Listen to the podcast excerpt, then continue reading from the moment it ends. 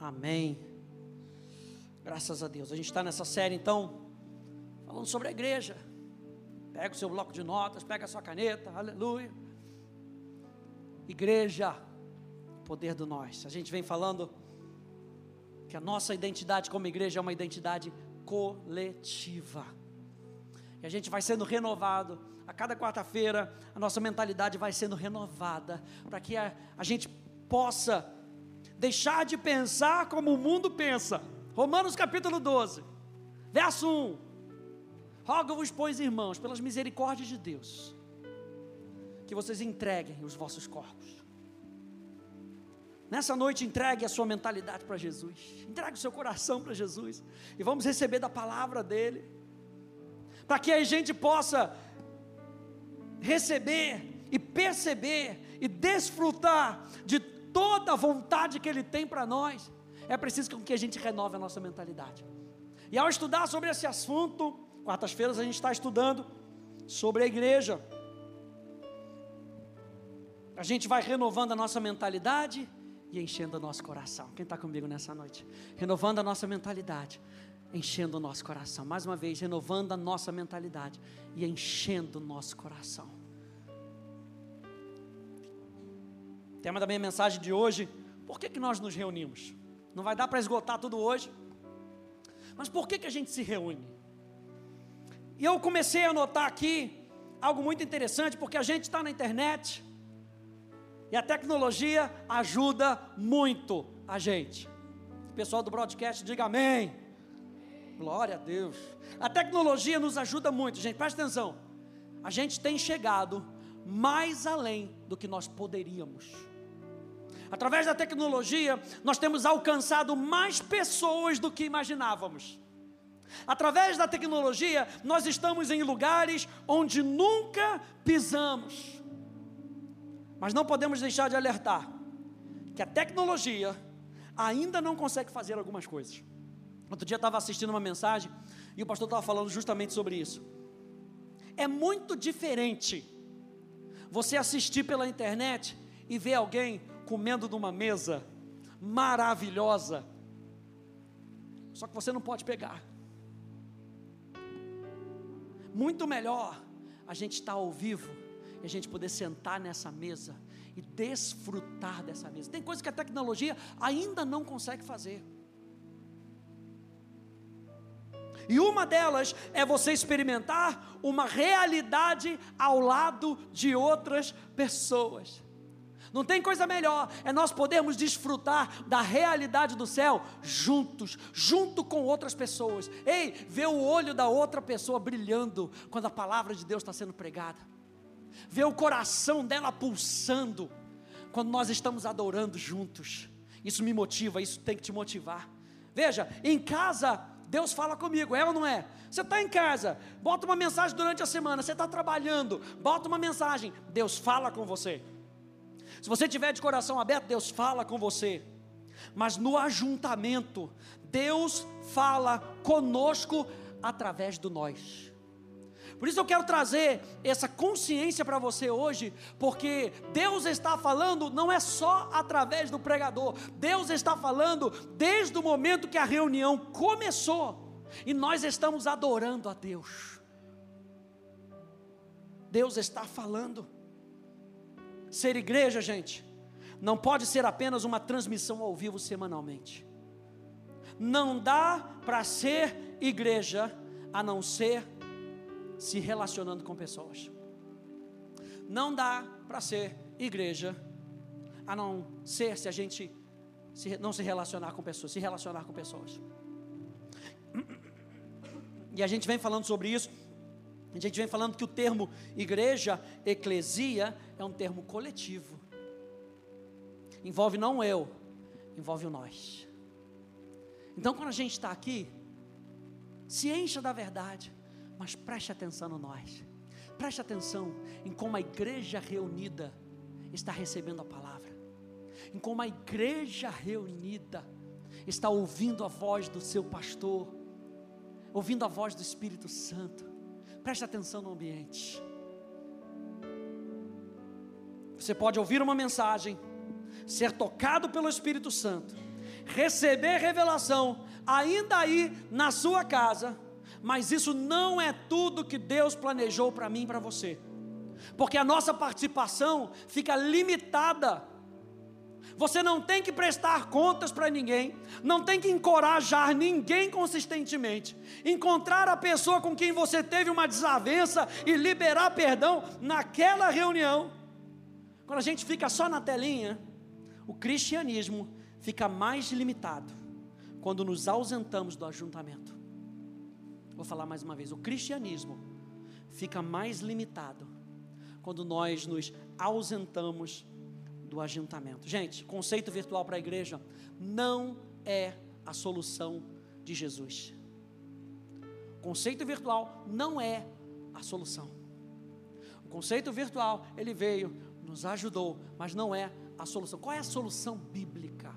O que, que Jesus deixou registrado na sua palavra? O ajuntamento dos irmãos, o ajuntamento do corpo. É muito bom a gente chegar, gente, e a gente está ali Daqui a pouco a gente vê as pessoas entrando, e a gente cumprimenta as pessoas, e as pessoas já entram com um sorriso no rosto. É muito bom, gente. Isso traz o sentido de que pensamos mais nos outros, passamos pelas pessoas, olha o ajuntamento, cumprimentamos as pessoas. Quem cumprimenta as pessoas, diga amém, aleluia. Conversamos com as pessoas fazemos amizades. A gente mais para frente vai falar sobre os pequenos ajuntamentos, sobre pequenos grupos, a importância dos pequenos grupos. Mas quando eu e você estamos num ajuntamento, algo poderoso acontece. Você se relaciona com pessoas. Quem disse que vai ser fácil? Ninguém disse que vai ser fácil, gente.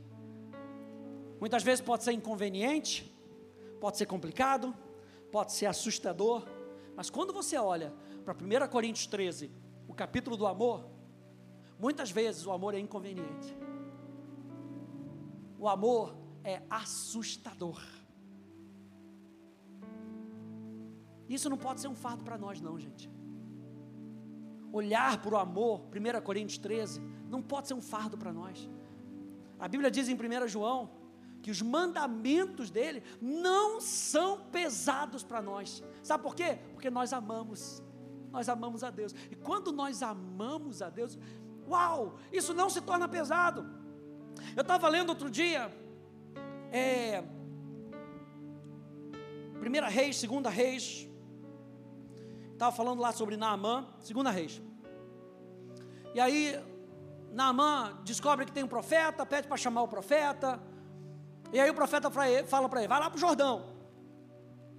E aí ele vai para o Jordão. Só que ele esperava que o profeta fosse até ele. E aí o profeta não vai, e ele fica chateadinho. Está lá escrito: eu pensava que o profeta ia vir aqui, ia levantar as mãos, clamar dos céus, dobrar os joelhos, dar três piruetas, e ele ia fazer a mágica dele e eu ia ser curado. A expressão dizia assim: eu pensava. Aí, para terminar, ele fala assim: será que não podia ser de outro jeito? Mas como não podia, ele fica chateado, aborrecido e vai embora. Mas tinha alguém sensato junto com ele, que vira para ele e fala: Meu pai, se ele não tivesse te pedido algo demasiadamente difícil, você não teria feito? O que, que são sete mergulhos no Jordão? Eu anotei na minha Bíblia: obedecer é melhor. Às vezes a gente distribui, já faz um montão de coisa. Era mais fácil obedecer, dava menos trabalho e era mais rápido para a bênção vir. Às vezes, gente, parece que é um fardo, mas não pode ser um fardo. Tem que ser a alegria do nosso coração, cumprir a palavra de Deus, obedecer a palavra de Deus. Olha esse texto aqui de Hebreus capítulo 10. Hebreus capítulo 10, verso 20, 23 até o verso 25 diz assim: Guardemos firme a confissão da esperança, sem vacilar, pois quem fez a promessa é fiel. Cuidemos também de nos animar uns aos outros no amor e na prática de boas obras. Epa. E não botei a outra. Então vou complementar aqui. Meio versículo. Só por causa disso, abra comigo em Hebreus. Aleluia.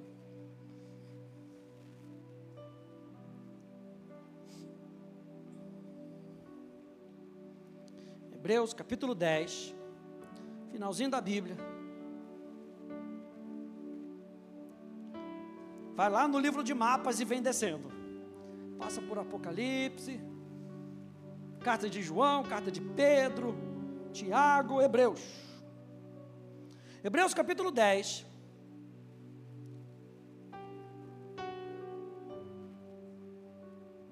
Então vamos lá, verso 23. Guardemos firme a confissão da esperança sem vacilar, pois quem fez a promessa é fiel. Cuidemos também de nos animar uns aos outros no amor e na prática de boas obras. Não deixemos de nos congregar Quantos aí viram que está na Bíblia? Aleluia. Não deixemos de nos congregar, como é do costume de alguns. Pelo contrário, façamos admoestações, ainda mais agora que vocês veem que o dia se aproxima. Que dia é esse que se aproxima? O dia da volta de Jesus. Então, quanto mais perto nós estivermos, mais nós temos que nos congregar para que a gente possa se animar e admoestar um ao outro. Pastor, o que, que é essa palavra admoestar? Admoestar no dicionário significa avisar alguém da incorreção do seu modo de agir e do modo de pensar. Então nós precisamos cuidar das pessoas, animar as pessoas, e nós precisamos avisar as pessoas da incorreção do seu modo de agir, de pensar, ou censurar, repreender, advertir e aconselhar. Nós estamos falando do coletivo, nós estamos falando do nós. Como é que a gente se aconselha se a gente estiver distante? Como é que a gente se anima se estiver distante? Nós precisamos estar juntos, gente. Olha só essa palavra, essa frase de Charles Finney, que ele diz: Nada tem de mais a cimentar o coração dos cristãos do que orar juntos. Nunca eles se amam tão bem como quando testemunham o derramamento do coração um do outro em oração. Ou seja, não tem coisa melhor do que a gente orar, orar com outras pessoas e ser animado pela oração da outra pessoa e ser incendiado pela oração da outra pessoa. Você pode orar em casa sozinho? Deve, porque Jesus fala: você entra, fecha a porta do. Mas e os 120? O que, que eles estavam fazendo? Eles estavam orando. A pergunta é: o que que os outros 380 estavam fazendo? Que não estavam lá. 120 estavam no cenáculo, orando e buscando a Deus. E não tem coisa melhor do que a gente buscar a Deus juntos. Eu não sei se isso empolga o teu coração, mas empolga o meu coração quando a gente está louvando a Deus, e você levanta a sua voz, e você levanta a sua mão, e você bate palma, e você se alegra, e você celebra, sabendo que Deus está movendo o seu coração. Não é apenas um rito, não é um ritual, não é algo legalista, não, é Deus movendo o nosso coração. E quando eu vejo isso na sua vida, isso me impacta. Eu quero mais de Deus. Eu quero mais de Deus. Quem quer mais de Deus, diga amém. Olha só esses textos na Bíblia falando sobre a importância de nós nos juntarmos numa igreja local. 1 Coríntios 11, 18 diz: em primeiro lugar, ouço que quando vocês se reúnem como igreja, o apóstolo Paulo está falando da confusão que estava acontecendo em Coríntio. E estava acontecendo a confusão ali, e ele não usa o termo igreja para dizer a igreja corpo de Cristo místico. Não, ele está falando da igreja local, era algo específico para a igreja de Corinto, algo que Corinto estava experimentando, que Éfeso não estava experimentando. Então ele fala, em primeiro lugar, ouça que quando vocês se reúnem como igreja, como igreja local. Mateus 18, 17, Jesus tratando da disciplina de um irmão, diz assim: se ele se recusar a ouvir essas pessoas, exponha o assunto a igreja. Ele não está falando para sair dali de Jerusalém e lá na Galácia para expor para os irmãos da Galácia. Não, ele está falando aqui em Jerusalém. Exponha na igreja local. E se ele se recusar a ouvir também a igreja, considere-o como gentio e publicano. 1 Coríntios 5, 11 a 13. Diz: Mas agora escreva vocês, que não se associem com alguém que, dizendo-se irmão, for devasso, avarento, idólatra, maldizente, bêbado ou ladrão. Nem mesmo comam com alguém assim. Pois com que direito haveria eu de julgar os de fora? Mas será que vocês não devem julgar os de dentro? Ora, ah, os de fora, esses Deus julgará. Expulsem o malfeitor do meio de vocês. Ele não está falando para expulsar do meio da igreja que estava lá em Tessalônica. Não, era uma carta para a igreja de Corinto. Então ele fala: expulsem ele do meio de vocês, da igreja de Corinto, igreja local. Atos capítulo 2, verso 46. Diariamente perseveraram, perseveravam unânimes no templo, uma reunião local partiam pão de casa em casa e tomavam as suas refeições com alegria e singeleza de coração. O último texto para falar sobre isso, Gálatas 1:2, Paulo, apóstolo enviado, não da parte de homens nem por meio de pessoa alguma, mas por Jesus Cristo e por Deus Pai, que o ressuscitou dos mortos, e todos os irmãos que estão comigo, as igrejas da Galácia, as igrejas locais que, que eu estou botando esse texto, gente? Todos esses textos, preste atenção. Porque há uma expectativa da parte de Deus que a gente se reúna. Há uma expectativa da parte de Deus que a gente se reúna. Por quê? A gente já viu, semana passada, que a missão da igreja é adorar a Deus, edificar-se a si mesmo e evangelizar os perdidos. Então, tudo aquilo que a gente vai fazer como igreja local, esse é o fundamento. Se a gente se reúne, a gente tem que lembrar que a gente está adorando a Deus, edificando a si mesmo e evangelizando os perdidos. Eu quero hoje tratar de dois tópicos. Para a gente começar essa parte do porquê nós nos reunimos. Tem muita coisa. Se você entrar lá no meu blog, já atualizei, então já está atualizado com a mensagem de hoje, com o PDF de hoje. Para você depois poder rever todos os versículos. Quando nós nos reunimos, algumas coisas acontecem, gente. Além de nós nos motivarmos, a gente falou em Hebreus capítulo 10, a gente cuidar um dos, um dos outros, a gente animar um dos outros, a gente corrigir uns aos outros, aconselhar uns aos outros. Dois tópicos eu quero trazer para você nessa noite. Quando nós nos reunimos, número um, nós mostramos ao mundo a nossa obediência a Cristo. Sabe por quê, gente? No mundo que a gente está hoje, o um mundo pós-moderno, o mundo pós-moderno, ele não vê tanta necessidade da gente seguir a Bíblia. A Bíblia é muito, muito atrasada, está lá atrás. Sabe por que, que a gente precisa se reunir se a gente pode ver pela internet? Se a gente pode assistir pela internet? O mundo pós-moderno faz esse tipo de pergunta. Mas eu e você, gente, precisamos mostrar ao mundo em tudo a nossa obediência a Cristo. E por estar aqui juntos, nós estamos obedecendo a Cristo.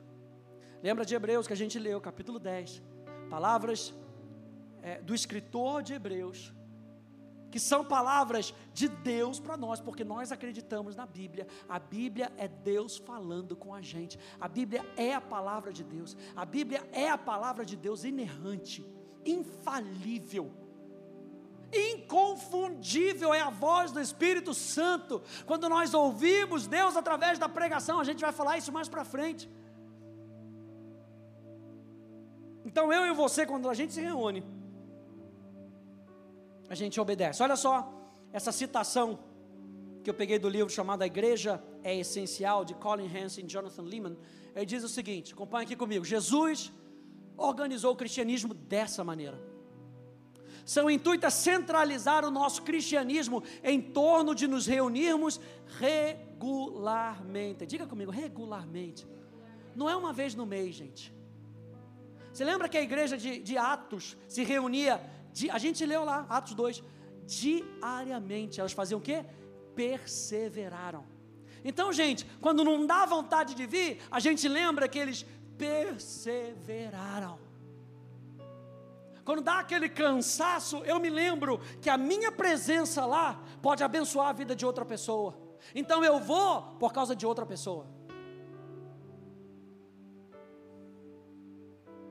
Ele diz: vemos uns aos outros, aprendermos uns, uns com os outros, encorajarmos e corrigirmos uns aos outros e amarmos uns aos outros. Coisas espirituais acontecem quando os cristãos ficam lado a lado, respiram o mesmo ar, unem as vozes em canções, ouvem o mesmo sermão e partilham do mesmo pão. Você olha em volta e pensa: eu não estou sozinho nessa fé. O que que nós podemos fazer juntos? Não é que ir à igreja faz de você um cristão. A questão é que frequentar a igreja é o que cristãos fazem. Isso demonstra que o Espírito de Cristo está em nós e, portanto, desejamos estar com o povo de Cristo. Aleluia. Gente, o Novo Testamento apresenta vários mandamentos, vários mandamentos. Está tudo na apostila, não vou conseguir citar um a um, está tudo lá na apostila, depois você vê. Mas são vários mandamentos para amarmos uns aos outros, lavarmos os pés uns aos outros, estarmos em paz uns aos outros é, ter a mesma mente em harmonia uns com os outros, edificar uns aos outros, são os mandamentos uns aos outros. Ou seja, se a Bíblia nos relata que nós devemos seguir esses mandamentos e obedecer a Cristo, é porque é bênção para mim e para você, gente.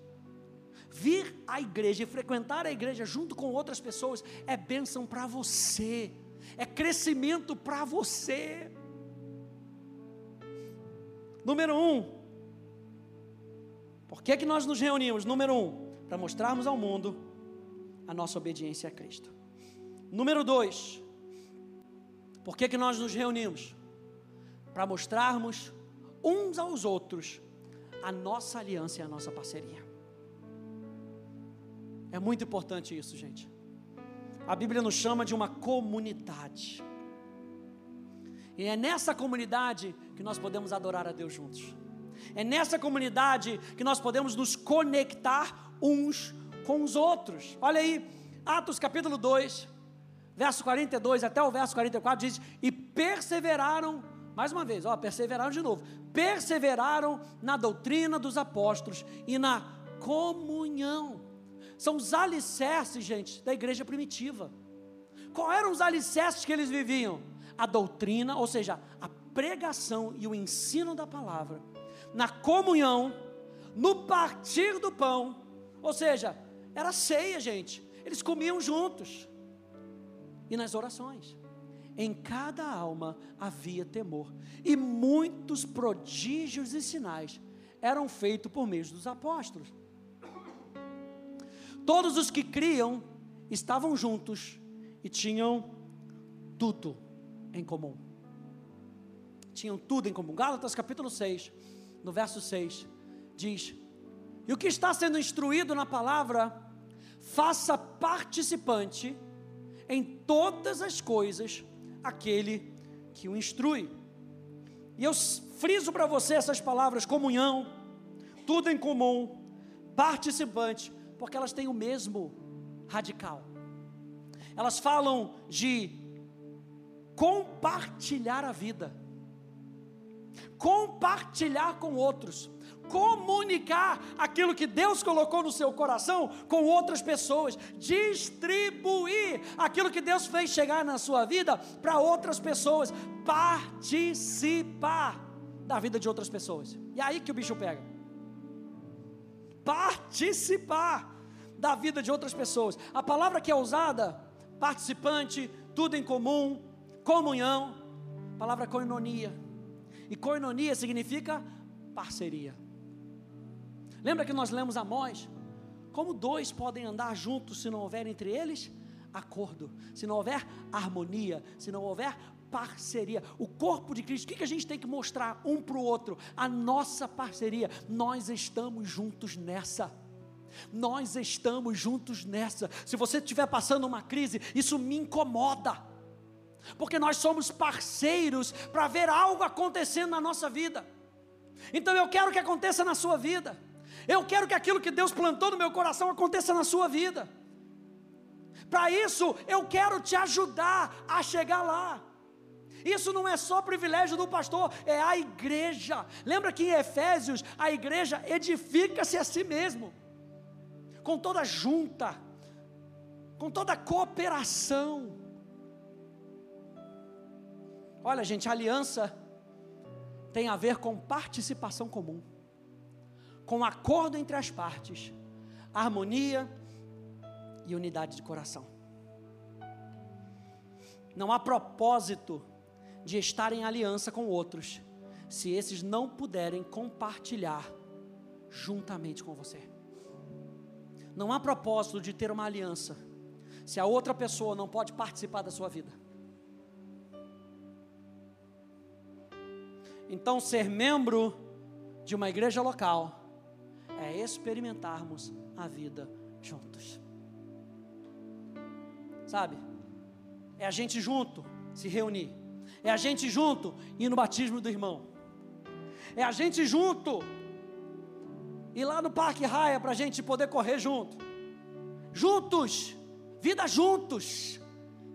O que o inferno está fazendo nesses últimos dias é separar as pessoas. E separando as pessoas, ele consegue influenciar de maneira mais forte. Mas se você está andando com as pessoas certas, e você está junto com o irmão que está se renovando, junto com a irmã que está se renovando, e você está junto com ela quando o inferno tenta pegar alguma coisa contra você, os irmãos que estão juntos já falam: ei, ei, ei, não é assim não.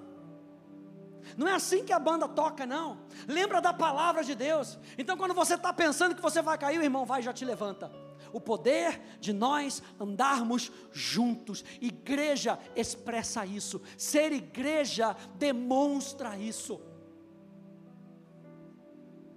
É justamente nesse ponto, gente, de participar na vida de outras pessoas, onde nós prestamos contas da nossa caminhada com Deus para outras pessoas. E eu fui meditar sobre isso, gente, porque a gente fala muito pouco sobre isso sobre a questão de nós prestarmos conta. Lembra que a gente falou sobre cuidar, animar e admoestar.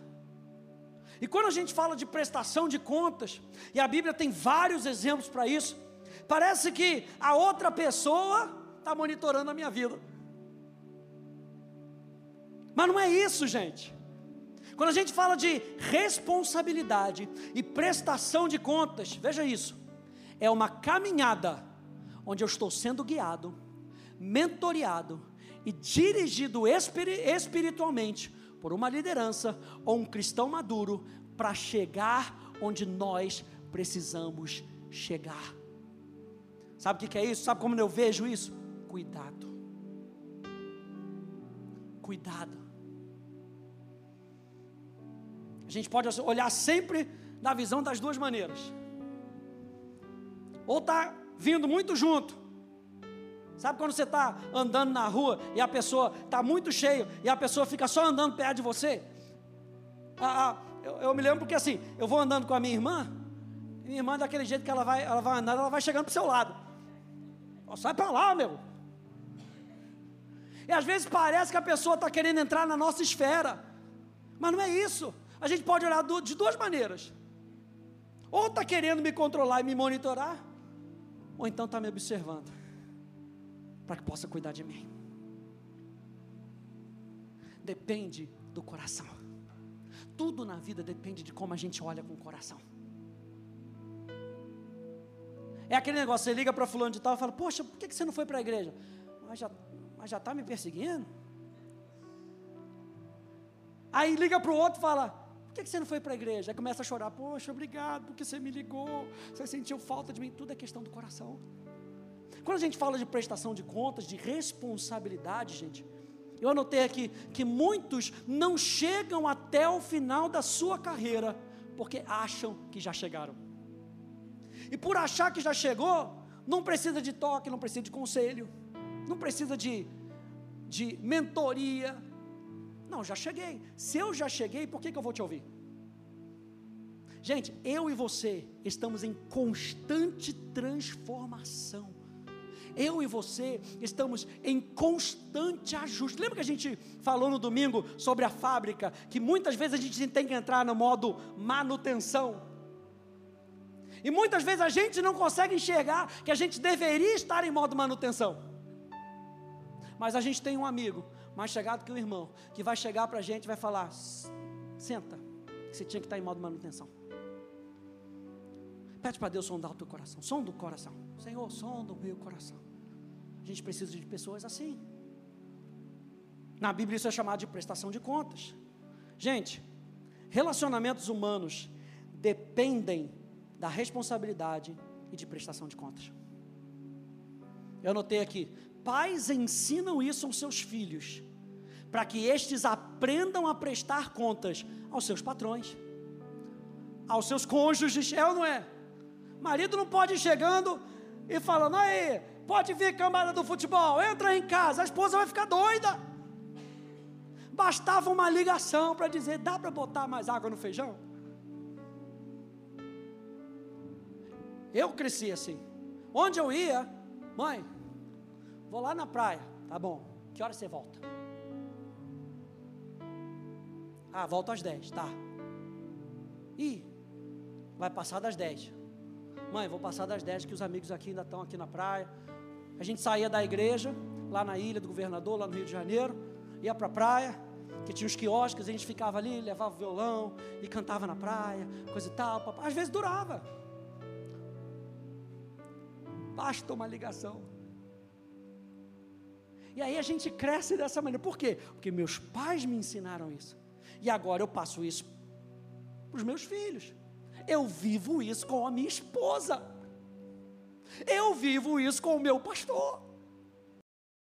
Gente, a gente tem que andar com gente que ajude a promover o nosso crescimento. Quando nós andamos juntos, nós precisamos ter isso em mente, gente. A psicologia eu, eu peguei esse estudo de uma universidade lá nos Estados Unidos, diz que, psicologia lá nos Estados Unidos, diz que responsabilidade e prestar contas ajuda pessoas a realizarem seus objetivos em todas as esferas da vida. Ajuda, gente. Você está em submissão? Ajuda. O que você quer fazer? Ah, eu quero fazer isso. Então coloca uma pessoa que vai te ajudar a fazer isso. Ah, eu quero andar de bicicleta. Quero aprender a andar de bicicleta com o pessoal na rua. Mas o pessoal anda rápido. Como é que eu vou melhorar? Que eu sei andar de bicicleta. Mas como é que eu vou melhorar para poder andar com, andar com o pessoal? Eu preciso de alguém que vai dizer, cara, você está muito rápido, seu ritmo está muito acelerado, desacelera, olha, come mais isso, olha, bebe mais isso, e vai devagarzinho, vai lá na ponta, lá atrás, vai seguindo o pessoal. Eu preciso de alguém que vai dizer, seu ritmo está fora da curva. Porque essa pessoa vai me ajudar a chegar lá, a chegar no meu objetivo. Nós precisamos de pessoas que vão nos ajudar a chegar no nosso objetivo. Então, pastores nos ajudam a gente prestar contas a Deus. Vou ler aqui de novo por causa da, da gravação ali, aproveitar por prestação de contas. Queremos desenvolver relacionamentos com outros cristãos que ajudem a promover a nossa realidade espiritual, honestidade, obediência a Deus e avaliações genuínas da nossa caminhada e do nosso relacionamento com Deus e com outras pessoas. O problema, gente, é que muitas vezes nós nos achamos maduros o suficiente para não precisarmos mais prestar contas a ninguém ou pedir ajuda a ninguém. Esse é o corpo de Cristo, gente. Lembra que nós falamos que o corpo de Cristo não é perfeito, as pessoas não são perfeitas. Então nós podemos pedir ajuda umas para as outras. Pedir ajuda, gente. Muitas vezes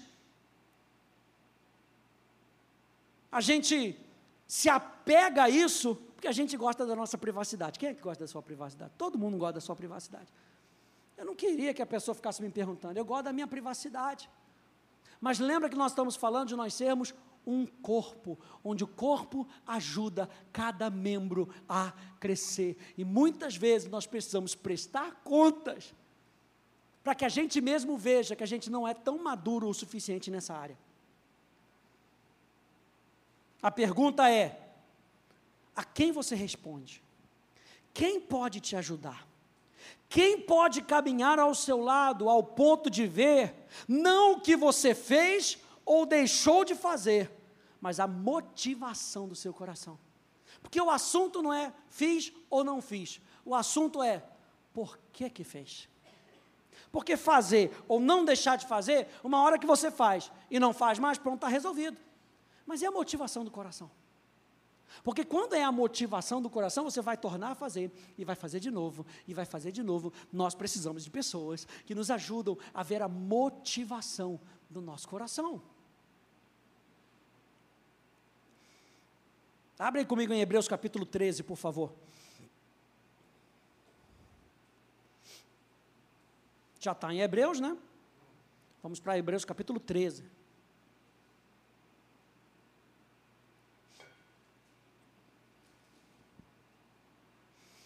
Diz assim, versículo 17. Hebreus 13, 17 diz: obedeçam aos seus líderes e sejam submissos a eles. Por quê? Porque eles estão na, em posição de liderança? Não, pois zelam pela alma de vocês. Com quem, como quem deve prestar contas, ou seja, a minha responsabilidade é zelar pela vida de vocês e no final das contas eu vou prestar contas a Deus da vida de vocês. Porque ele me colocou como supervisor desse rebanho, como supervisor desse rebanho, ele vai virar para mim e falou: "Por que que você não tratou com a Laine daquele assunto?" Ela poderia ter corrigido rapidinho. Por que, que você não falou com a Paloma daquilo? Porque ela poderia ter corrigido rapidinho. Quando nós assumimos a nossa posição dentro do corpo, nós ajudamos o corpo a crescer.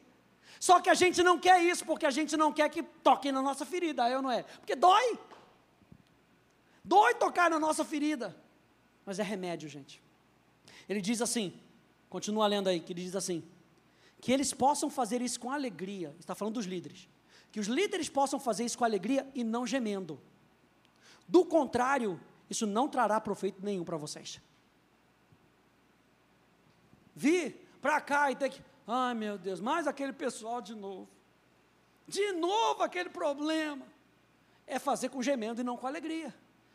E quando a gente acaba fazendo isso, isso não traz proveito para ninguém.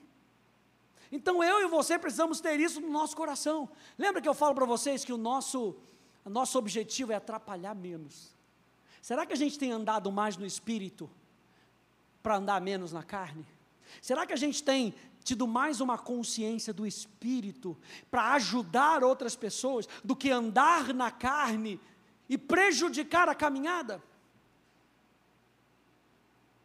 O trabalho de liderar, gente, é cuidar, como um pai que ama os seus filhos. E um pai que ama os seus filhos diz para o filho: não vai sair hoje. Por quê? Porque sim. Por que não? Porque já está tarde. Não, mas eu só vou ficar. Hoje não é noite para sair. Por quê? Você está cuidando do outro. Mas ele vai crescendo, você sabe como é que é. Aí vai crescendo e vai, não gostei, te odeio. Eu odeio você. Aí vai, vai batendo, bate a porta. E às vezes a gente não faz isso com Deus com os nossos líderes. Não gostei, fiquei emburrado. Vou ficar cinco minutos no meu quarto, daqui a pouco eu volto. O trabalho de liderança é cuidar como um pai cuida dos seus filhos. Eu notei aqui uma frase que eu ouvi há um tempo atrás, diz assim: as palavras liderança e submissão não têm sentido algum onde não estejam conjugados com compromisso e prestação de contas. Então, falar que você está submisso a uma liderança não faz sentido algum se com liderança e submissão for conjugado compromisso e prestação de contas. Vamos trazer para a esfera nós, nós. A Bíblia fala: sujeitai-vos uns aos outros. Ou seja, é prestar conta uns para os outros na nossa caminhada. Por que, que isso é importante, gente? Vou terminar aqui. Por que, que isso é importante? Por que, que prestar contas é importante? A gente está falando da gente mostrar a nossa aliança e a nossa parceria uns para os outros. Porque quando nós prestamos conta, nós estamos mostrando que nós nos importamos. Que não é qualquer um. Por que, que isso é importante? Por que prestar contas é importante? Dois pontinhos rapidinho. Número um, porque nos faz pessoas melhores. Olha só esses textos. Provérbios 27, 27. O ferro se afia com ferro. E uma pessoa pela presença do seu próximo. Não é virtualmente, não. Porque virtualmente ninguém afia ninguém. É pela presença do seu próximo. Olha, Hebreus capítulo 3, verso 13 da Bíblia Amplificada Clássica diz: mais uma, mas em vez disso, avisem, advirtam, encorajem e animem uns aos outros todos os dias, enquanto for chamado hoje, ou seja, enquanto você tiver oportunidade para que nenhum de vocês seja endurecido em rebelião decidida. Vamos voltar. Ele diz: avise, advirta, encoraje, anima. Enquanto o tempo for chamado hoje, enquanto tiver oportunidade, faça isso. Por quê? Para que nenhum de vocês, ou seja, as pessoas que estão ao seu redor, sejam endurecidos em rebelião decidida. Porque às vezes a gente está tomando uma atitude que a gente nem tem consciência daquela atitude carnal. Está tão ali que a gente não tem esse pensamento. Mas quando você vem e alerta aquela pessoa, bom, aí ela tem consciência. E ele fala para que isso não seja uma rebelião decidida pelo engano do pecado, pela fraude, o estratagema, a trapaça que o glamour ilusório do pecado pode jogar em cima desse irmão. Por que, que é importante a gente prestar contas uns aos outros? Porque nos faz pessoas melhores, nos faz pessoas mais sensíveis ao Espírito Santo. Efésios capítulo 4 vai nos mostrar isso. E número dois, por que, que isso é importante? Porque dois são melhores do que um. Olha o texto de Eclesiastes, capítulo 4, verso 19 até o verso 12, diz: Melhor é serem dois do que um, porque maior é o pagamento pelo seu trabalho. Porque se caírem, um levanta o companheiro.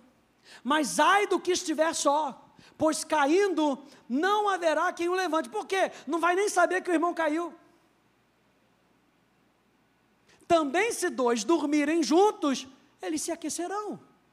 Mas se for um sozinho, como se aquecerá? Se alguém quiser dominar um deles, os dois poderão resistir. O cordão de três dobras não se rompe com facilidade. Por que, que nós nos reunimos? Por que, que nós prestamos contas? Porque o cordão de três dobras não se rompe com facilidade. Último texto, Provérbios 11, 14. Não havendo direção sábia, o povo fracassa. Continuação com muitos conselheiros a segurança. Está falando de conselhos sábios, não de qualquer conselho. Conselhos sábios. A gente está falando de prestação de contas à liderança, a pessoas maduras que já estão caminhando na fé, para que nos ajudem a crescer, para que nos ajudem a chegar no nosso objetivo, não havendo sábia direção. O povo fracassa. Com muitos conselheiros à segurança. E essa última citação a grande lição para você agora é que ser membro de uma igreja não é algo passivo. Não é apenas um status. Não é como ser membro de um clube social privado, de um clube de compras ou de um programa de recompensas. É um ofício no qual você tem que trabalhar. Você precisa ser treinado para o seu trabalho. Precisa dedicar-se com a sua mente, com o seu coração precisa pensar em como causar impacto. O que, que você vai produzir essa semana? Você está ajudando toda a equipe a carregar o peso ou está sendo relapso? E se estiver sendo relapso, a gente chega junto e pergunta: o que está acontecendo? Para quê? Para ajudar o irmão a não ser relapso. Para que o irmão possa pegar o fardo e carregar o fardo junto uns com os outros. Então eu e você, gente, a gente precisa entender o porquê nós nos reunimos. Número um, a gente precisa se reunir para mostrar para o mundo que nós obedecemos um mandamento de Cristo. E número dois, nós precisamos mostrar uns para os outros a nossa parceria e a nossa aliança. Entendeu isso nessa noite? Que bom, fique de pé, por favor.